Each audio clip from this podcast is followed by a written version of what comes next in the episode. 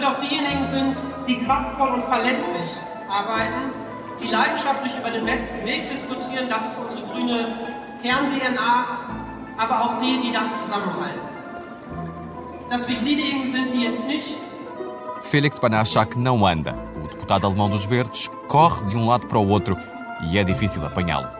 De t-shirt cor-de-rosa, calças e sapatilhas brancas, Banachak, de 34 anos, sobe e desce os degraus do centro de congressos da cidade de Münster em alta velocidade.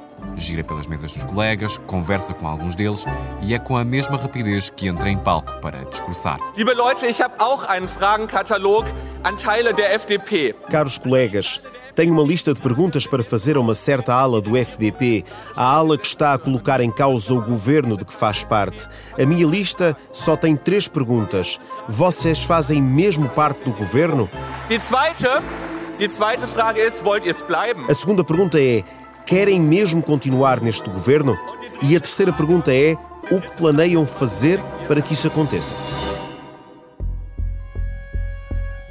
Os Verdes fazem parte da coligação do governo na Alemanha, juntamente com os sociais-democratas do SPD e os liberais do FDP. Mas há muitas brigas dentro da coligação. Ora, os Verdes queixam do FDP ou o FDP se queixa dos Verdes. Sentem-se limitados um pelo outro. No caso dos Verdes, o problema em concreto é que o combate às alterações climáticas não está a ser rápido. É disso que o deputado Felix Banachak se queixa no Congresso em Münster.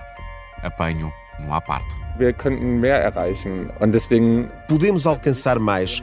Por isso é que é importante que os nossos parceiros de coligação percebam que a proteção do clima não é só do interesse dos verdes. A questão central é saber se nós, os nossos filhos e netos, vamos ter um planeta onde vale a pena viver. E o setor dos transportes, em particular, tem contribuído muito pouco para a proteção do clima, para reduzir as emissões. Este é um problema que o ministro dos Transportes, dos liberais, tem de resolver.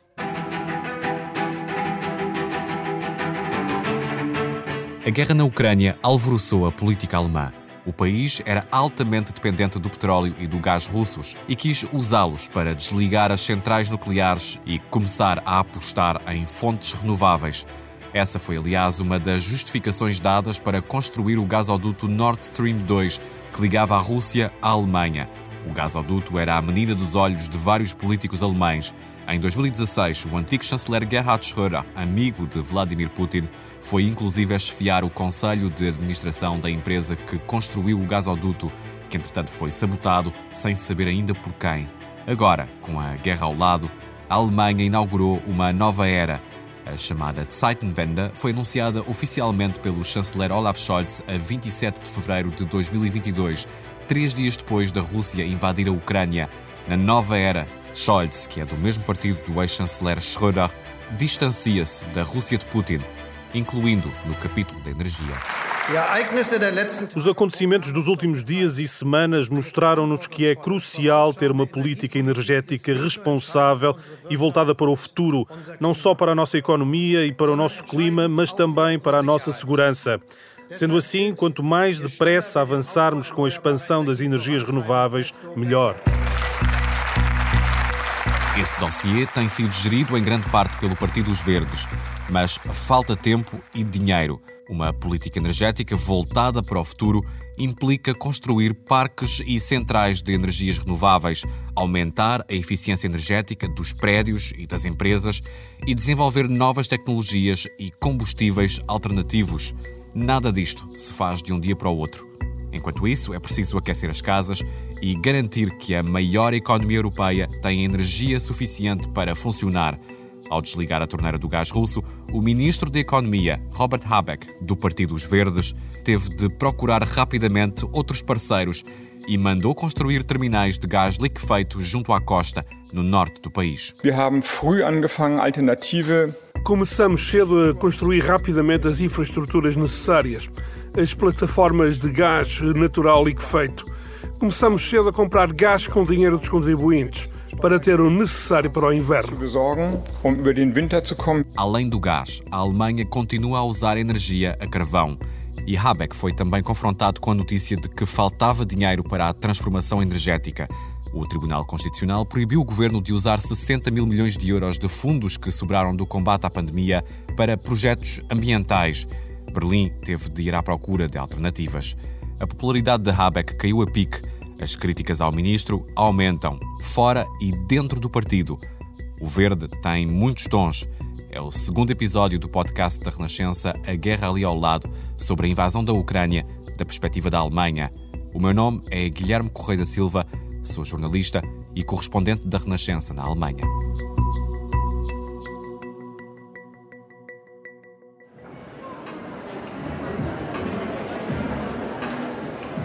Porta-voz dos Verdes, na Renânia do Norte-Westfália, recebe-nos pessoalmente na sala de imprensa do Centro de Congressos em Münster. Daqui a pouco temos encontro marcado com Yazgulu Zaibek, uma das líderes dos Verdes no Estado Federado. O porta-voz pergunta se está tudo bem e confirma a entrevista. Na sala de imprensa há café, fruta, pequenos copos com uma salada fria de massa. Temos também vista privilegiada para a sala da Conferência dos Verdes. Os delegados começam a chegar. Lado oposto ao palco foi pendurada uma bandeira gigante, azul e amarela, com a frase Estamos com a Ucrânia. Nas eleições passadas, em 2021, os verdes pacifistas tinham cartazes em que diziam não às armas para zonas de conflito. Dois anos depois, são dos maiores partidários do envio de armas para a Ucrânia. Annalena Baerbock, a chefe da diplomacia alemã dos Verdes, explicou que é uma questão de princípios. Não olhamos para o lado, não optamos pelo caminho mais fácil, desejando meramente que não haja guerra. Vamos defender as pessoas na Ucrânia o melhor que podemos, fornecendo-lhes armas. Quando nos sentamos para falar com Yazgul Zaibek, a co-líder dos Verdes na Renânia do Norte-Westfália, explica que essa decisão foi tomada de forma bastante consciente. Das ist keine einfache Sache, die, ähm, die wir Grüne natürlich auch os verdes não fizeram isso de ânimo leve e, antes de mais, foi uma decisão tomada pelo próprio governo federal em conjunto com os parceiros europeus e internacionais. Em primeira linha está o direito da Ucrânia à soberania à integridade territorial e à autodefesa. Äh, territoriale Integrität ähm, und auf die Verteidigung der Ukraine, das Recht der Ukraine auf ihre eigene Verteidigung. Renan Sahin, da Juventude dos Verdes, também diz que não vê contradição nenhuma. Ich, ich glaube nicht. Ähm, não creio que os verdes tenham traído os seus princípios pacifistas. Verraten haben. Esta é uma discussão tão velha quanto o próprio partido, que foi fundado no início dos anos 80. Houve sempre desavenças entre os chamados fundis, os fundamentalistas, guardiães dos ideais originais dos verdes, e os chamados realistas, ou realos, segundo o politólogo e historiador alemão Karl-Heinz Niklaus. Das ist aber nicht erst der Fall äh, seit dem Krieg in der Ukraine. Isso não aconteceu só com a guerra na Ucrânia, é algo muito mais antigo. Por exemplo, no final dos anos 90 houve uma discussão acesa sobre a missão da NATO no Kosovo, em que também estavam envolvidos aviões alemães. Als es um den Kosovo ging, den Einsatz der NATO im Kosovo, an dem äh, auch deutsche Flugzeuge beteiligt waren. Era a primeira mobilização de militares alemães desde a Segunda Guerra Mundial. E houve um congresso dos Verdes em que atiraram um saco de tinta ao então ministro dos Negócios Estrangeiros, Joca Fischer. Auf dem äh, ein Farbbeutel geworfen wurde gegen den Außenminister Fischer. Era tinta vermelha. Os críticos acusavam o ministro dos Verdes, pacifistas, de belicismo. O episódio ficou para a história e é também lembrado pelo politólogo Jakob Schwörer. Não foi uma imagem bonita o saco de tinta que explodiu no tímpano de Joschka Fischer. É um episódio que revela a polarização no partido sobre a missão no Kosovo. E Fischer disse uma frase que ficou famosa: afirmarmos nunca mais à guerra, mas também afirmarmos nunca mais a Auschwitz. Ou seja, era uma decisão que tinha a ver com valores que era necessário defender. E sobre a questão do fornecimento de armas à Ucrânia, é claro que houve discussão, houve desentendimentos, mas não foi nada de substancial. Vingou nos verdes a ideia de que fornecer armas a Estados democráticos que defendem os direitos humanos pode ser parte da política externa alemã, acrescenta Schwerer. O historiador Karl-Heinz Niklaus diz mais. Der außenpolitische Teil ist natürlich zunehmend realistisch. Eu diria que na política externa os verdes tornam-se cada vez mais realistas, enquanto na área da política climática ainda há outros bastiões. Isso é um problema para o partido. Das macht ja ein Problem der Grünen aus.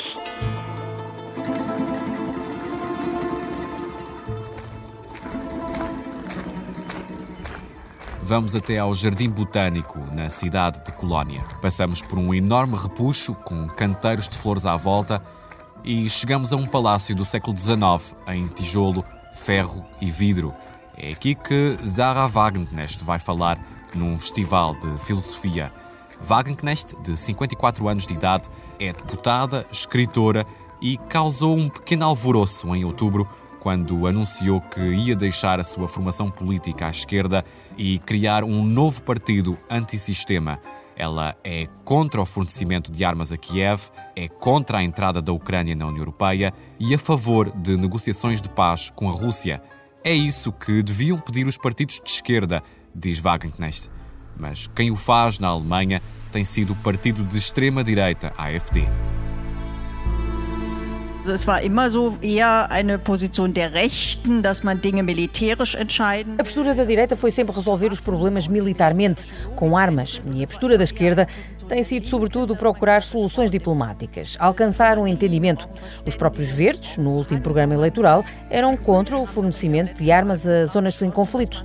Houve uma inversão de papéis da esquerda e da direita. Eigentlich eine Frage von rechts und links, die genau konträr war zu dem, wie sie heute besetzt ist. Ao lado de Wagenknecht, o colega de painel começa a agitar-se na poltrona. Die AfD hat auch in dieser Frage meines Erachtens genau gesehen, e a AfD viu uma oportunidade nesta questão da Ucrânia. Quer que se aposte em negociações de paz, porque esta guerra não se resolverá militarmente. Das wird von allen anderen nicht richtig äh, vertreten oder gar nicht vertreten. Also haben Sie hier Ihre Lücke entdeckt. Wenn Wähler. Isso é algo que mais ninguém defende. A AfD descobriu aqui uma lacuna. E se dois terços dos eleitores da AfD dizem que votam no partido, não por convicção, mas porque estão desiludidos com outros partidos, Afirmar que estes eleitores são todos meio nazis é a maior parvoíce que se possa imaginar. Em vez de chamar nomes aos eleitores, o resto dos partidos devia perguntar porque é que as pessoas votam na AfD, acrescenta Zahra Wagenknecht. Isso aplica-se tanto na política externa como em questões sociais, como as reformas ou as ajudas às famílias. A AfD está em segundo lugar nas sondagens, a seguir aos conservadores da CDU e acima de todos os partidos da coligação no governo. Wagenknecht propõe agora um antídoto de extrema esquerda para a extrema direita. Ao lado da deputada, o historiador Per Leo pede para intervir. Dass Sie eine absolut nachvollziehbar linke Position beziehen, die ich auch sagen würde, kann man mit guten Gründen vertreten, auch für das eigentlich. Você defende uma posição de esquerda perfeitamente compreensível, mas dizer que só a esquerda defende negociações em vez da guerra, desculpe, o Exército Vermelho não era de esquerda, a Frente Nacional para a Libertação do Vietnã não era de esquerda, a Organização para a Libertação da Palestina não era de esquerda. O que eu quero dizer com isto é que é errado reduzir o tema das armas a uma questão de esquerda ou direita. Das ist mir wichtig. Dafür müssen wir De volta ao Congresso dos Verdes, em Münster, sobe ao palco Renan Sain. Vai com o primeiro botão da camisa desabotoado. O porta-voz da Juventude dos Verdes, na Renânia do Norte-Westfália, faz um apelo aos colegas de partido para acelerar o combate às alterações climáticas. Diz que as metas atuais não são corajosas o suficiente, pede que se atinja a neutralidade climática já em 2035, em vez de 2045. Da draußen, da wird es Tag für Tag schlimmer. Wir erleben Waldbrände und Überschwemmungen. A situação lá fora piora cada vez mais. Há fogos florestais, cheias, também aqui no nosso estado. Há milhões de pessoas afetadas e esse número aumenta todos os dias. E não sei o que trará o futuro, nem para mim, nem se eu tiver filhos. É por isso que estou aqui, porque não me satisfaço com esta perspectiva. O pedido é negado por pouco. Os delegados no Congresso estão divididos. Tão divididos que é difícil perceber se o pedido foi aprovado ou rejeitado, porque o voto é com as mãos no ar. O chumbo da proposta é justificado com o medo de comprometer negociações futuras com outros partidos ao exigir neutralidade climática na Renânia do Norte-Westfália 10 anos mais cedo. Este é o estado mais populoso da Alemanha, fica no oeste do país e é também onde fica uma das maiores regiões industriais da Europa. Depois da votação no Congresso dos Verdes, em Münster, Renan Sahin diz que está bastante desapontado com o resultado. Ähm, sowohl o governo federal não está a ser suficientemente rápido. O governo da Renânia do Norte-Vestfália não está a ser suficientemente rápido. O problema é que a crise climática continua, piora dia após dia.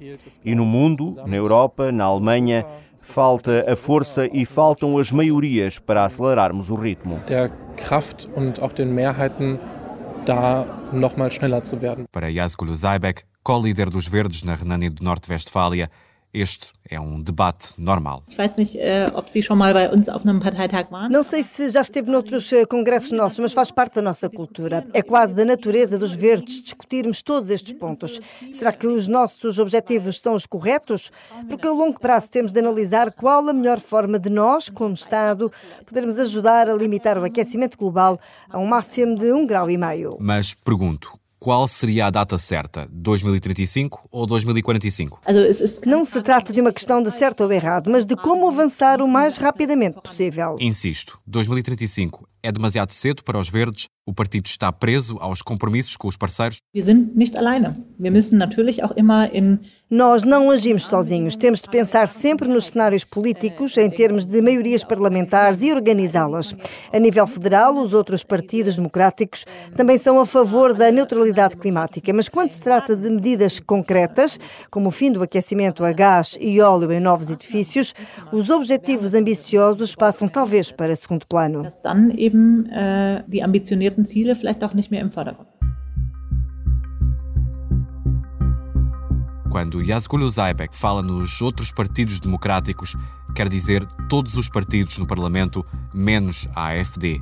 O partido de extrema-direita acusa os verdes de ditadura ecológica, particularmente com uma nova lei que prevê a eliminação progressiva de sistemas de aquecimento privados a óleo e gás a partir de 2024 é uma lei que, segundo a AfD, prejudica ainda mais o bem-estar das famílias alemãs, numa altura em que o poder de compra já é baixo por causa da inflação e da crise energética com a guerra na Ucrânia. O partido resume tudo a uma questão de prioridades. O que está em primeiro lugar? Pagar as contas no fim do mês ou fazer a transição energética? Aos jornalistas, em setembro, Alice Weidel, uma das líderes da AfD, disse que duvida da capacidade do governo federal de continuar a gerir o país. Für diese völlig verrückt gewordene grüne ähm, Regierung ist es völlig in Ordnung aus der Ukraine. Para este governo verde enlouquecido não há problema em importar eletricidade da Ucrânia ou que a Ucrânia continue a usar as suas antigas centrais nucleares, mas o ministro da Economia e Ação Climática dos Verdes fecha centrais nucleares modernas na Alemanha. Kernkraftwerke ab in Deutschland. As três últimas centrais nucleares da Alemanha foram encerradas em abril de 2023. Era um sonho dos ambientalistas alemães há muitas décadas. E é nesta corda bamba que o ministro da Economia dos Verdes se movimenta, entre os que pedem mais rapidez e os que dizem que a transição energética está a ser rápida demais. Depois há outras polémicas. Em 2022, Robert Habeck foi ao Catar, um país acusado de constantes violações dos direitos humanos. Habeck foi em busca de gás natural liquefeito por causa do fim das importações de gás russo devido à guerra na Ucrânia. Nessa ocasião, o pragmatismo sobrepôs à ideologia, comenta o professor alemão Karl-Heinz Niklaus. Sie uh, sehen etwa die Reise von Habeck nach Katar, um hier. A questão da moralidade da política externa não desempenhou qualquer papel na viagem do ministro Habeck ao Qatar. Baseou-se simplesmente em factos e interesses, interesses políticos e económicos específicos que são geralmente definidos pela chancelaria federal de Olaf Scholz. Politischen, auch wirtschaftlichen Interessen sind und die werden in der Regel äh, vom Kanzleramt vorgegeben. Mesmo que isso vá contra a imagem que a Alemanha tenta passar no mundo, diz o politólogo e historiador. Wenn Sie zum Beispiel die ganze Klimapolitik betrachten, o que está por trás de toda a política climática?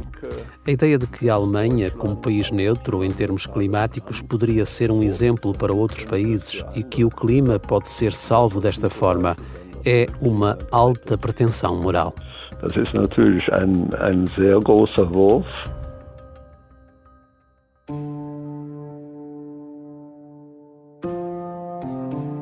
Outro exemplo é Lützerath, uma aldeia no oeste da Alemanha com uma das maiores minas de carvão a céu aberto do mundo. Lützerath tornara-se nos últimos anos um local importante para os protestos contra as alterações climáticas.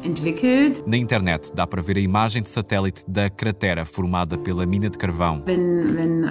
Se se queimasse aquele carvão que ali está, seria impossível cumprir as promessas alemãs para manter o aquecimento global abaixo dos 1,5 graus em relação aos níveis pré-industriais.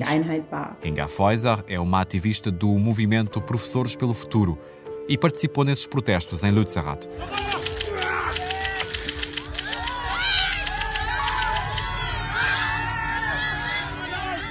Esteve lá a 11 de janeiro de 2023, o dia em que a aldeia começou a ser despejada para expandir a mina de carvão. Centenas de polícias foram destacados para o local. A ativista sueca Greta Thunberg também lá esteve e foi detida. Irgendwie hatte ich das Gefühl, man ist echt in so einem Film und es war ja klar, wir werden nicht irgendwie mit Gewalt Widerstand leisten oder irgendwas, né? Senti que estava num filme. Para nós era óbvio que não iríamos responder com violência, não conseguiríamos salvar a aldeia, mas tive bastante medo. A polícia apareceu com bastões, com spray pimenta, vi aquele equipamento todo, eles de preto, os capacetes e tive medo. Por isso começamos a cantar dann relativ viel Angst gehabt und ähm, wir haben dann viel gesungen. Canções do movimento pela defesa do clima. Uma delas diz assim: Steht auf, leistet Widerstand gegen die Braunkohle. Lutem, resistam contra o carvão do país. Auf die Barrikaden. Das ist jetzt ihre letzte Chance, wenn sie jetzt, äh, wenn sie jetzt mitgehen. A polícia deu-nos uma última oportunidade. Disseram-nos: se saírem daqui agora, não vos vamos identificar. Podem ir e muitos dos que estavam ali puseram cola na ponta dos dedos com purpurina para não lhes tirarem as impressões digitais.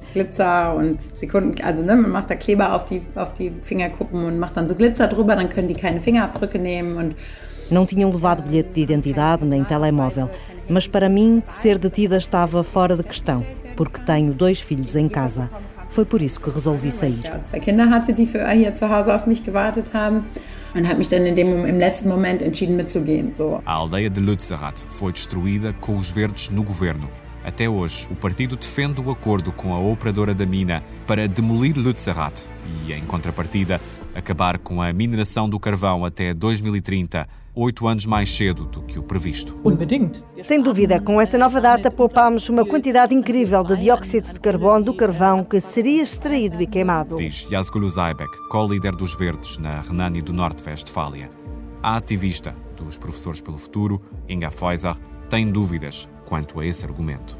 Die Zahl ist ja egal. A data não importa se for retirada a mesma quantidade de carvão. É uma questão de quantidade. A data não importa. Pergunte-lhe o que é que vai ensinar aos alunos sobre Lützerath. Ela inspira fundo antes de responder. Ich bin Geschichtslehrerin und Religionslehrerin und wir reden ja ständig über Menschen, die auf Barrikaden gegangen sind. Also Eu sou professora de História e Religião. Falamos constantemente de pessoas que foram para as ruas protestar. Falamos sobre a Revolução Francesa, Martin Luther King, Nelson Mandela, Gandhi. Über Nelson Mandela und über Gandhi und ich glaube, es ist wichtig anzuerkennen, é importante reconhecermos que muitas mudanças importantes na nossa sociedade, a democracia, o voto das mulheres, foram sempre conquistadas de baixo. Você agora tocou num assunto que mexe comigo. Os jovens estão atentos, diz a ativista. O movimento pelo clima é um exemplo desse despertar de consciência. Há diferentes pontos de vista que é preciso ouvir, lembra Inga Feuser, mas se o mundo ficar parado, não haverá mudanças. Ich habe die Erfahrung gemacht, dass da schon eine ganz große Hoffnungslosigkeit auch. Mas sinto que há, em geral, uma grande sensação de desespero.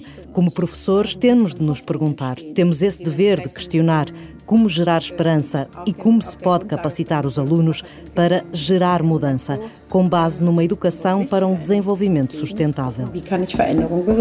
Em Lützerath moravam cerca de 20 ou 30 pessoas. A aldeia foi destruída tornou-se, entretanto, um símbolo da diferença entre ideologia e pragmatismo.